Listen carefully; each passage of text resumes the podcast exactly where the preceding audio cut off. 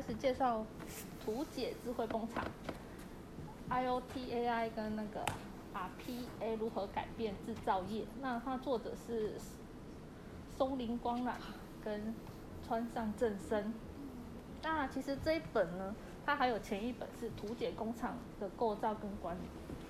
那作者有说，如果你要读这一本之前，可以先去了解前面那一本，你可能会比较好理解这本在讲什么。那前言就是，智慧工厂是指工厂内以感测器和网络将机器设备互相连接，形成联物网，并导入哦物联网，然后并导入人工智慧。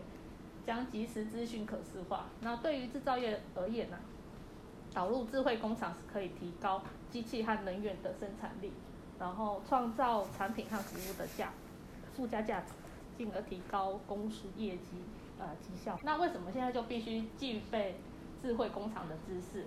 那近年来的那个制造业生产环境有了巨变，然后值得一提的又有两点，一个是海外人力的增加。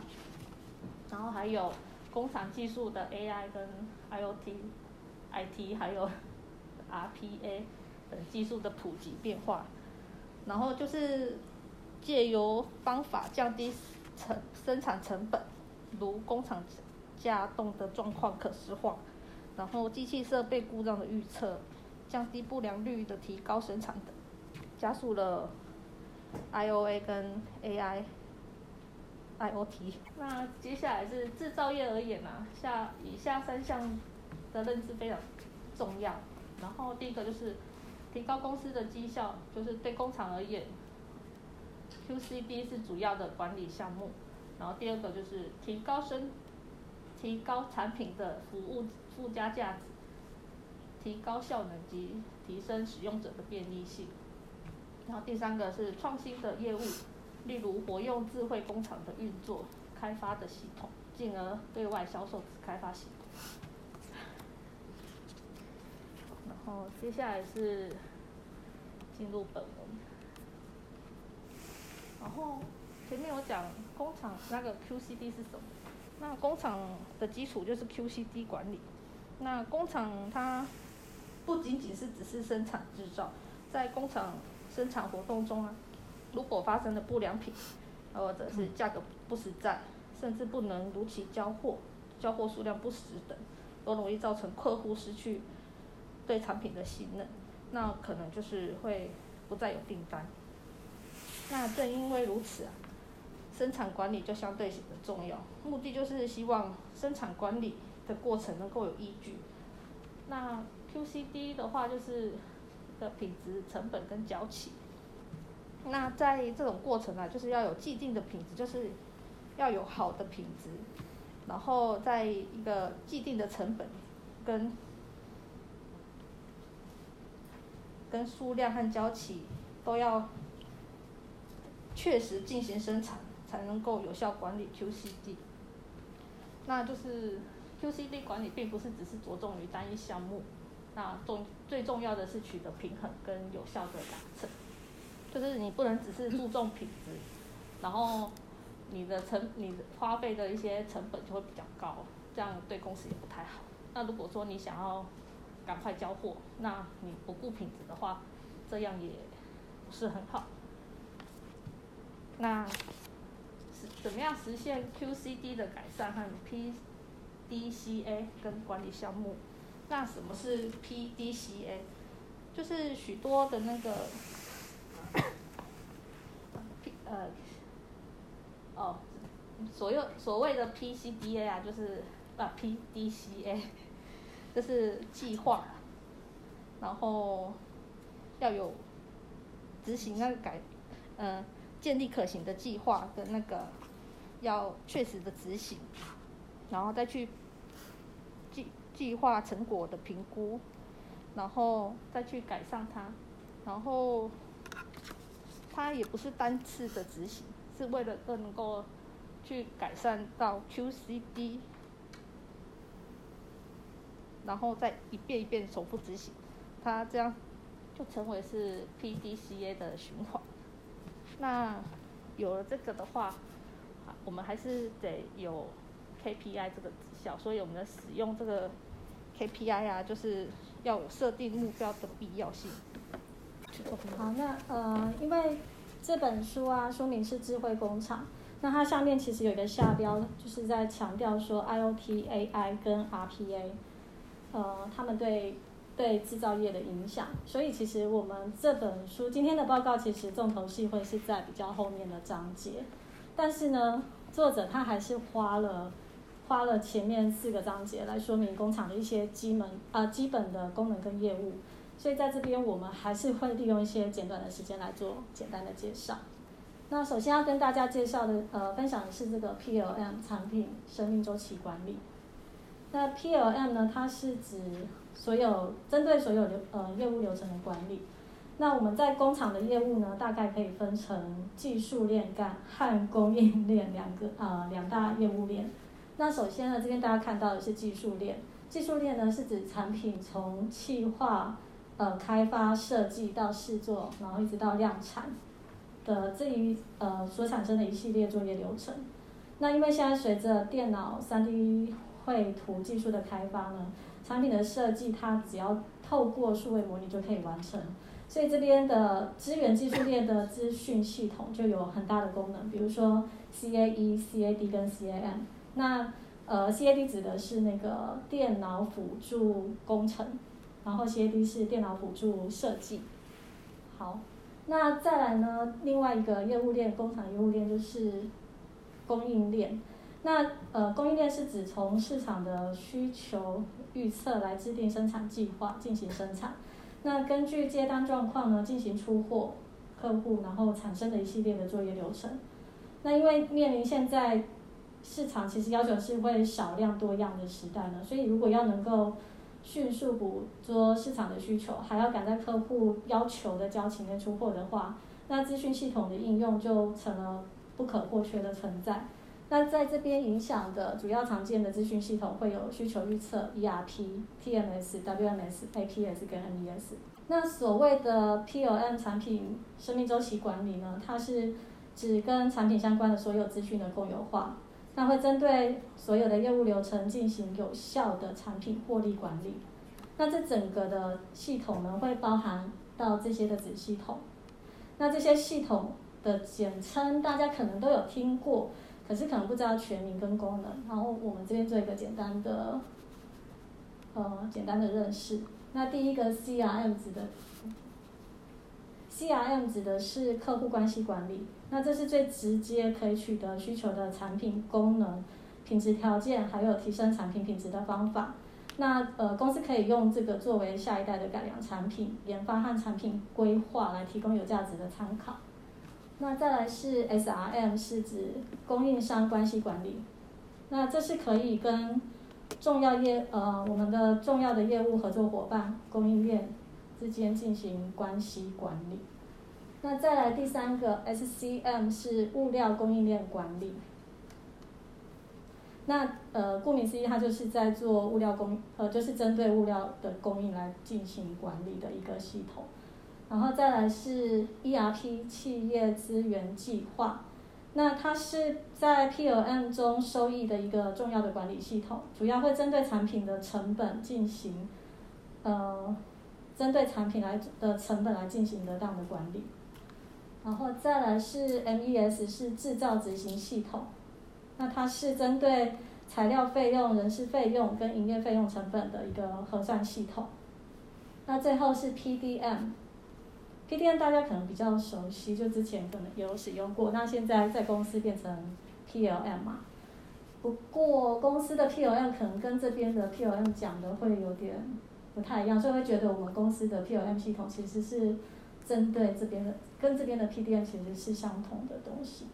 那 PDM 指的是产品资料管理，那它是整个整个呃整个产品生命周期管理的核心系统，主要是针对产品的整体的设计、开发跟相关技术会进行一个统一的管理。好，那接着要跟大家分享的是连接工厂各种功能的供应链。生产销售库存计划，那呃这边呢，首先销呃我们的销售单位呢会根据市场热销的产品，还有过去的销售绩效跟呃评估对手的产品，然后利用需求预测来做出销售计划。然后呢，可是销售计划呢跟实际我们收到的订单是会有差距的，所以如果订单多于销售计划呢，那就是代表我们失去了很多销售机会。所以为了要防止机会的流失呢，产品库存就会变成比较重要的步骤。可是呢，如果收到的订单是少于我们的销售计划呢，就会造造成我们产品的库存就会变多余的。所以这边库存计划呢，就是希望能够把我们的库存量做到不能太多，也不能太少，然后要做到刚刚好。那做呃这边的销售跟库存计划呢，都只是一个销售单位的期望，所以接下来就要制定一个可以执行的生产计划。那呃，一直到这三个步骤呢，都只是一个约略的计划。那到第四个步骤呢，生产呃工厂它会根据实际的生产状况，那会再加以细分变成主生产计划。然后第二个是 MRP 物料需求计划。那呃，大家知道我们的产品会有包含很多的零件跟物料所组成，所以这么多的零件跟物料的调度，如果只靠人工计算是很难完成。所以就会需要用到这个物料需求计划系统的运用。那要执行这个系统呢，会需要主要会需要有这三个资讯。那第一个是刚提到的，我们必须要有 必须要有主生产计划，然后你要有零件跟物料的需求的数量这些资讯。然后在内部的部分呢，我们必须要有泵表，然后还要有各个物料的阻挡跟生产的制成计划。然后再来是。我们也要对我们的库存资讯也要掌握，呃，这这一部分也很重要，就是你必须要先知道我们在在库的库存有多少，还有就是计划已经在昂位的，或者是计划未来会有多少库存，这也都是必须要掌握的一个重点。那第三个是采购管理。好，那在制造业中呢，跟生产所有跟生产有关的材料跟设备呢，都必须要透过。呃，都都必须要由外部来采购。那这一连串的采购行为呢，就是透过这个采购管理系统。哦，那呃这边有个知识啊，就是通常呢材料的成本啊，它会占了它它占了制造成本的大概六十到八十 percent。所以采购管理的方式呢，就会直接到影直接影响到企业的获利。那如果能够降低材料成本，我们的制造成本就会降低，相对的获利就会增加。那从这边我们就可以知道说，采购管理很重要。所以如果要实现获利的目标，我们就必须要跟，呃，就是怎么样跟优秀的供应商，然后呃一起合作，达到双赢的关系很重要。所以就要就呃在这一部分呢，就会需要有一个。供应商的关呃，供应商关系管理的资讯系统来支援，就是我们刚前面有提到的 SRM。然后再来第四个是库存管理，那库存资讯呢是生产管理最核心的资讯，没有库存就根本就不可能生产任何产品。所以呃，可是如果库存过多呢，我们现金流量就会恶化。库库存太少的话呢，就会降低生产效率，然后丧失销售的机会。所以库存管理的目的呢，就是在于能够有效的运用资金，然后同时为了满足客户需求，必须要保呃保持的最低库存、最适当的库存。再来是制程管理，那为了要进行哎制程管理好，那为了要进行制程的进度管理呢，工厂会会有呃会利用 MES 制造执行系统来支援制造的现场。那最后呢，我们东西产出之后，最后要做的是一个物流管理。那在理想的物流呢，就是要根据客户和市场的需求，在要求的时间点，把要求的正确数量数量送到要求的地点。所以如果要达到这样子的要求呢，通常在工厂就会利用，呃，会有两套系统，一个是 WMS 仓库的管理系统，跟运输的管理系统。呃，利用这两个系统来来做好物流的管理。那以上这边就是供应链的工厂功能的简介。那接下来我们让进成来做后面的介绍。那接下来我跟大家也带一下，就是工厂的三个部分，就是安全品质，然后还有一个是系统，它的那个历史进程是怎么样？然后我们先来看一下，就是安全的部分。那在那在工厂最重要的管理就是重点，就是在安全的管理。那彻那彻底的安全管理是工厂管理管理者的重要的那个任务，也是社会责任啊。那大家看到这个图，哦，那刚我们刚开我们在设备可能可能在那个大家如果有一点资历的话。啊，就会就会有时候会听到，在以前的前期的那个设备，就是常常会听到有人有有常见的人说啊，我的手被压到了，还是被什么东西砸到了，哦，那就是说我们前期的前期的一些一些设备哈，那就是比较单一化，就是一个按键，我按下去它就动作，啊，但是另外那你你的另外那只手可以做什么？供料，啊，所以有时候我们自在在按按按执行跟供料的时候，有时候会。突锤啦，它就会去压到你的手，啊，所以后续的设备工程师就会去想办法去克服这个问题，好，那就是变成加的加再加一个一个按键，为什么要加两个？有人知道吗？为什么要加两个？为什么不加三个？哦，就是因为我们只有两只手，嘿，啊，所以你他就是要你这样，你只有按一个的时候，你另外这只手是可以动的，它可能会跑到。机器的动作里面去会被压到，所以它不让你这只手去放进去，所以它会再加一个，就是你要你要动作的时候是两只手要去压，一起压那个按键，哦，这个就是一个防呆，哦，那可是这个动作有一个有一个对生产线有一个比较致命，就是它的效率会变低，所以他们必须要去克服这个问题，所以在所以在后期就加了一个叫做感应器，哦，就是再加一个感应器进来。啊，感应器进来以后，你就就是感应器帮你看，看着你的、你的、你的手、你的身体有没有跑到那个作业区里面去。那你剩下你这两只手要干什么都可以，所以你又恢复了一个一个生产的那个效率。哎，啊，包括像我们我们公司也是有那种自动搬运机，它在前面就会加一个感应器，哦，看到了看到账户它会停下来，哦，就不会造成一些公安事件。哦啊，当然，我们大家应该都会去，都会有听到一些所谓的曾经在工厂上发生的一些重大的灾难事件哦啊，就会留下一些一些那个资料下来，啊，那这些资料就会被，就就会被转成一些数据，啊，然后再加以数一些资料资料再加以化成数据化，然后后续就可以在工厂里面发挥一个很大的作用，就是要去可以去改变而造而造成的一些公安事件，让它降低下来。大家应该会知道现在的那个电动车嘛，哦，就是就是它自己会所谓自自驾自驾系统，大家应该知道嘛，哈。那只要是自驾系统，基本上它会，我们现在都知道 Level Two 了，啊，后续会后续的他们呃车厂的发展就会到 Level 五，啊，Level Level 五的意思就是它就是每一台车子每一台车子它都会有智慧，都已经开始有智慧 AI。然后当车辆在行驶的时候，每每一台每一台车它就会连接，去知道说你目前在哪里。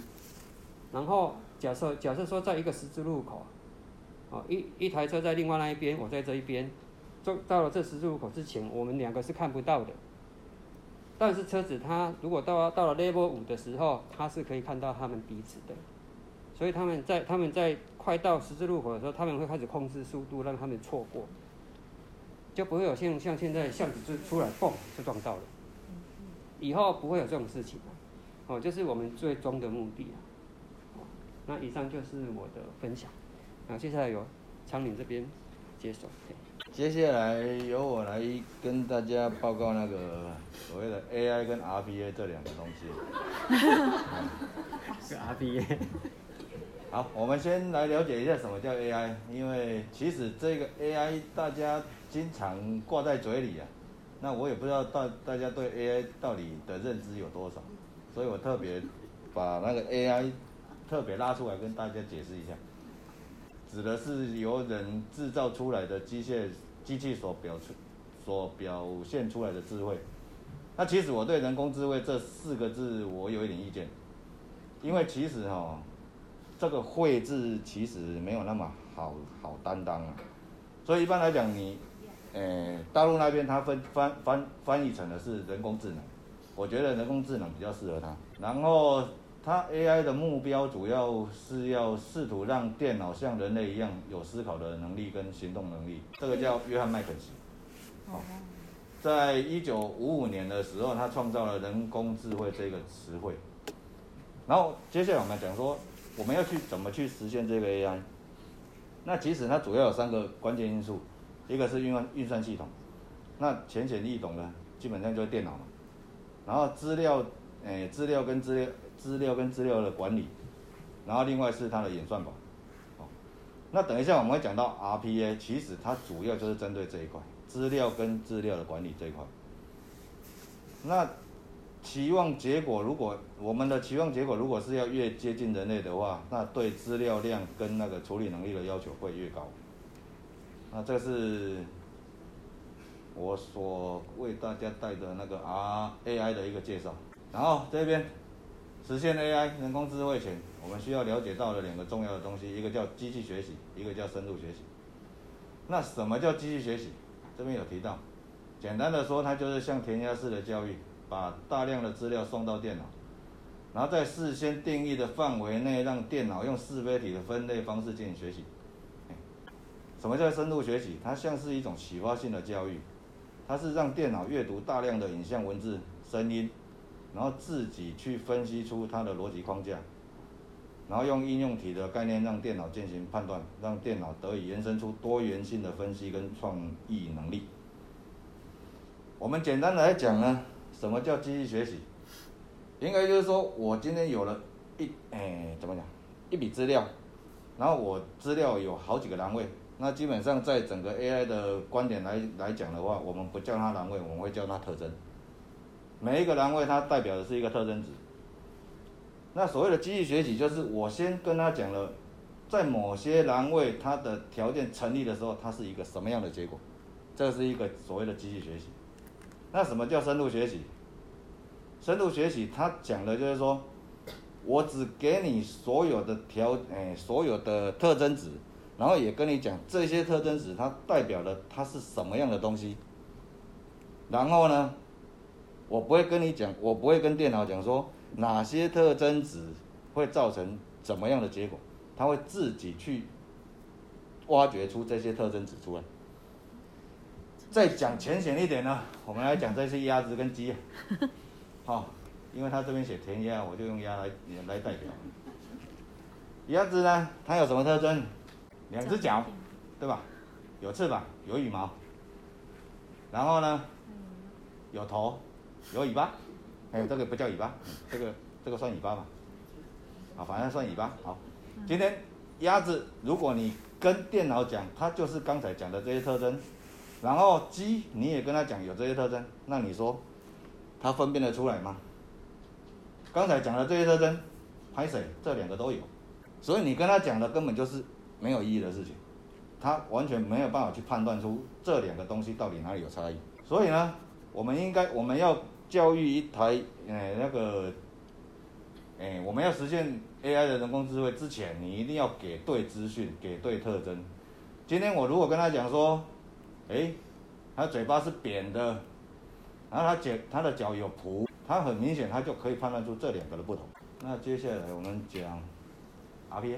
那所谓的 RPA，它是一个资讯工具，它能够模拟人在电脑上操作不同系统的行为。因此那个 RPA 它也可以称为是一个虚拟的软体机器人。那你也可以把 RPA 想象成是企业企业的。一名只会操作电脑的一个一个员工。那因为 RPA 工具它有一个特殊的技能，它就是可以记录人对电脑的操作行为，就是可以记录键盘跟滑鼠的一些动作。所以 RPA 工具它拥有了很多的特性。这边大概有一个图示哦，它可以记录复制人的动作，操控 ERP 的功能，读取 email 哦，读写网页，影像影像辨识处理，哦，然后。存取 Excel 的档案内容，连接 API，资料比对，哦，这些。然后当初我看到这这个它的应用在哪里的时候，我只有一个想法，看起来是只有你想不到的，没有他做不到的。确实我们所我们的作业基本都涵盖在他的能力范围内。我会贴这个出来，是因为也想要引导大家能够看一下他有什么东西。或许你手上真的刚好有这样的作业。然后 RPA 的价值，快结束啦。它主要是解主解决枯燥繁琐的作业，然后提升提升工作品质，然后是避免人员的作业错误的发生，提升工作效率。然后在工程师管理师，他可以让工程师管管理师回归本位的职能价值，创造公司更多的营收跟利润。那主要它有一个好处，它永远不会跟你叫名枪，不闹情绪，不不代工，不罢工。感谢大家。